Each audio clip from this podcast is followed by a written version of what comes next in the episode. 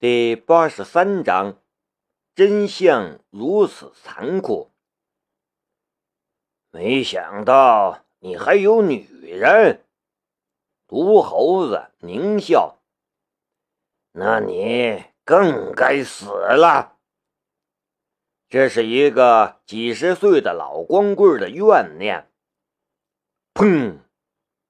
却不是毒猴子开了枪，而是孙三儿。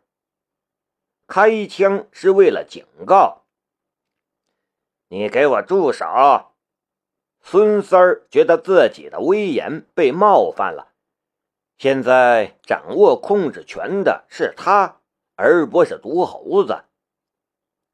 而毒猴子这混蛋，竟然硬生生把他变成了装逼、装成傻逼的典型。他想要装逼，说了句“李慧云没用了”。那只是表达一下他的心情。事实上，李慧云当然还是有用的。李土斌藏起来的那批货，自然也是有用的。钱呢？那可是四千万呢！看毒猴子要杀了李慧云，孙三儿立刻出手，一枪打了过去。毒猴子操了一声，连忙缩到了一堆货物的后面。妈的，差点被孙三这混蛋骗了！立刻带着身边几个人还击。看这混乱的境况，南明都无语了。你们这是黑帮片儿啊？节奏那么慢，撕逼来撕逼去的，给谁看呢？混蛋！而且，作为人质的李慧云同学，这时候你难道不应该小宇宙爆发一下，赶快逃跑吗？剧情不对呀！真被乱枪打死了，还不如在牢房里老死好吗？当然，南明不知道，真正的动作大片早就已经在河边上上演过。真是的，一个让人省心的都没有。我很怕死啊，混蛋！南明把手中的巧克力一把塞进了嘴里，开始拉手边的一根绳子。本来只是打算来看看戏的，南明压根没想到自己真正要客串威亚工人，拽着人到处飞呀。刚才进来时，南明就悄悄在李慧云的椅子上绑了根绳子。此时他猛然一拉，椅子被拽倒在地。我死了！椅子倒地的瞬间，恰好有枪声一响，李慧云全身一震，那瞬间的跌落失重感让他的心脏猛然收缩。一口血吐了出来，发出了一声闷哼。我操！你杀了李慧云，我跟你拼了！听到身边倒地和吐血的声音，毒猴子顿时红了眼。他们千里迢迢赶到这里来，不就是为了点钱财吗？眼看着都快要到手了。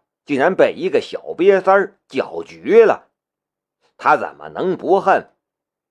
当年他毒猴子在道上纵横的时候，孙三儿这一号人物还不知道在哪里吃奶呢，现在竟然被孙三儿逼到了这个份上。再回忆一下过去，从一开始孙三儿说李慧云还有一个同伴的时候，压根儿就是在骗他。难怪李慧云一直在否决，说他没有什么同伴。难怪他打电话过去，那人压根就不接。原来如此，自以为窥探清楚了事情的真相，毒猴子斯巴达了，再不顾手，直接就冲了出去。孙三儿，你敢耍我？我跟你拼了！毒猴子身后的人各有想法，有的就直接腻了，有的人则跟着冲了上去，要和孙三儿来个鱼死网破。孙三儿也傻眼了，剧本不是这么写的呀，这李慧云怎么就死了呢？他可是暗夜中的君王，黑暗中的一切由他主宰。就算是李土斌在这里，也必须甘拜下风，拼命跪舔。为什么这一切和他计划的不一样啊？混乱中，他也顾不得其他，只能仗着自己火力足，砰砰砰砰和对面的人对拼火力。枪炮齐鸣，子弹乱飞。南明一边祈祷自己千万别被流弹击中，一边蹬住旁边的建材，使出吃奶的力气，使劲拽着李慧云。李慧云连带着椅子在地上跌跌撞撞、磕磕碰碰，本来就不轻的伤势，这会儿更是重了不少。好不容易把李慧云拽到了身边，连忙挪开钢板，把李慧云拽进了他藏身的地方。谁？李慧云压低了声音问道。真难为他，在这种情况下还保持了清醒。南明不回答。你这家伙废话忒多。老板。你来救我了，李慧云突然道。突然，他觉得不对，猛然一侧头，咚一声，一颗砖头砸在了他的脑袋旁边。你，你想干嘛？李慧云突然发现，这并不是他所想象的救援，而是有人要杀他。为什么？是谁？他连忙挣扎起来，至少孙三儿他们不一定会杀他呀！打晕你！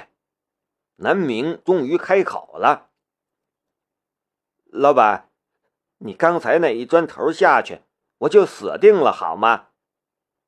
李慧云吓出了一身的鸡皮疙瘩，刚才那一下足以让他脑浆迸裂呀！